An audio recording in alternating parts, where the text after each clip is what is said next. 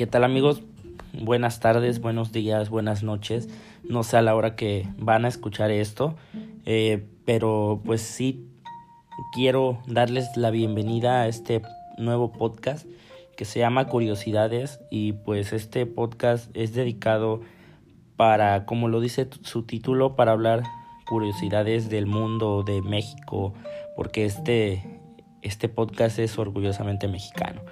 Eh, más que nada, el día de hoy hablaremos acerca de un tema muy importante que siempre nos han platicado, nos han dicho, pero creo que a veces no tenemos bien, bien la idea de, de qué fue lo que pasó, ¿no? O qué fue lo que, lo que sucedió en este hecho histórico. Un hecho que marcó una pauta, una división de cómo se vivía antes a cómo se empezó a vivir después de, de ese, de ese gran, gran movimiento. El día de hoy platicaremos acerca de la Revolución Mexicana, que pues la Revolución Mexicana fue un conflicto armado que se dio entre 1910 y 1917. Se inició como una lucha en contra de, de la reelección de, del general Porfirio Díaz, ya que pues sabemos que, que este presidente ya llevaba más de 30 años en el poder y y pues si bien hizo cosas buenas, pero se caracterizaba por ser un poco dictador, ¿no?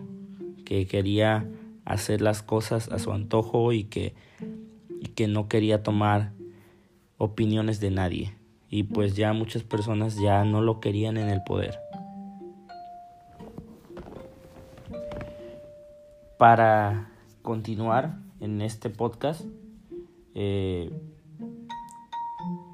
la constitución de, 1900, de 1917 fue uno de, ellos, pues fue, fue pionera en el reconocimiento de los derechos sociales y labores emanados del liberalismo francés a nivel mundial. Las demandas obreras y campesinas se recogieron por primera vez en el constitucionalismo mundial en la Constitución de 1917 En aquella época la mayoría de los mexicanos vivía en condiciones muy precarias. Las actividades como la agricultura, la ganadería o la minería se basaban todavía en sistemas feudales, mientras que en las ciudades los obreros eran explotados sin que tuvieran derechos laborales básicos.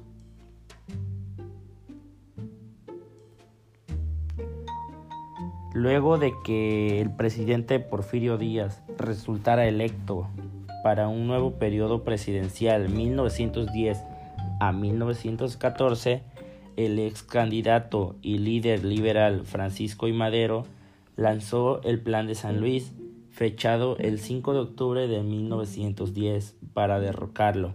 Su lema principal fue el ya tan conocido sufragio efectivo no reelección que esto iba dirigido especialmente a Porfirio Díaz, porque pues ya estaban en contra de la reelección, ¿no? Y reivindicaban derechos laborales y la repartición de tierras que buscaban grupos sociales contrarios a Porfirio Díaz, según la cronología de la revolución. En su plan de acción estaba una convocatoria a la lucha armada, el 20 de noviembre desde las 6 de la tarde en adelante, todos los ciudadanos de la República tomarán las armas para arrojar el poder a las autoridades que actualmente nos gobiernan. Bueno, pues aquí podemos platicar de que pues muchas personas obreros estaban viviendo en situaciones no, no buenas, no tenían derechos, eh, no se estaban respetando sus derechos más bien, porque derechos creo que siempre hemos tenido, ¿no?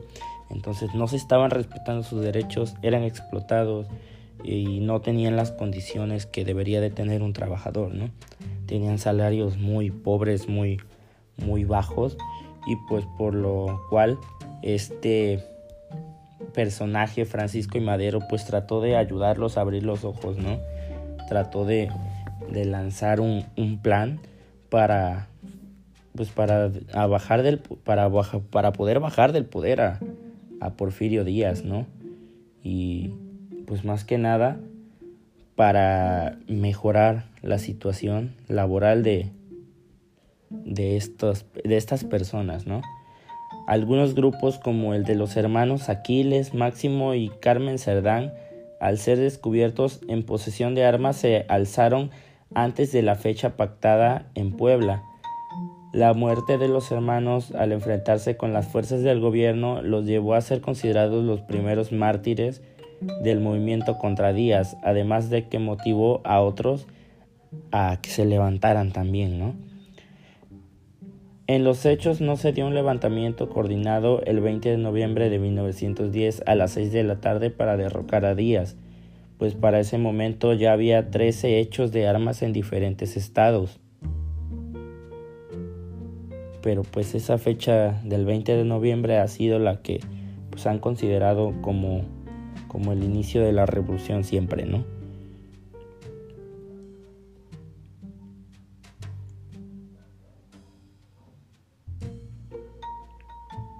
Bueno, pues hablando también de otro personaje que, que, antes ya lo había yo mencionado, que es Francisco y Madero, pues la lucha armada hizo surgir a otros líderes revolucionarios que acompañaron la causa de Francisco y Madero, entre otros Emiliano Zapata en el sur del país, así como Francisco Pancho Villa, Álvaro Obregón y Pascual Orozco en el norte.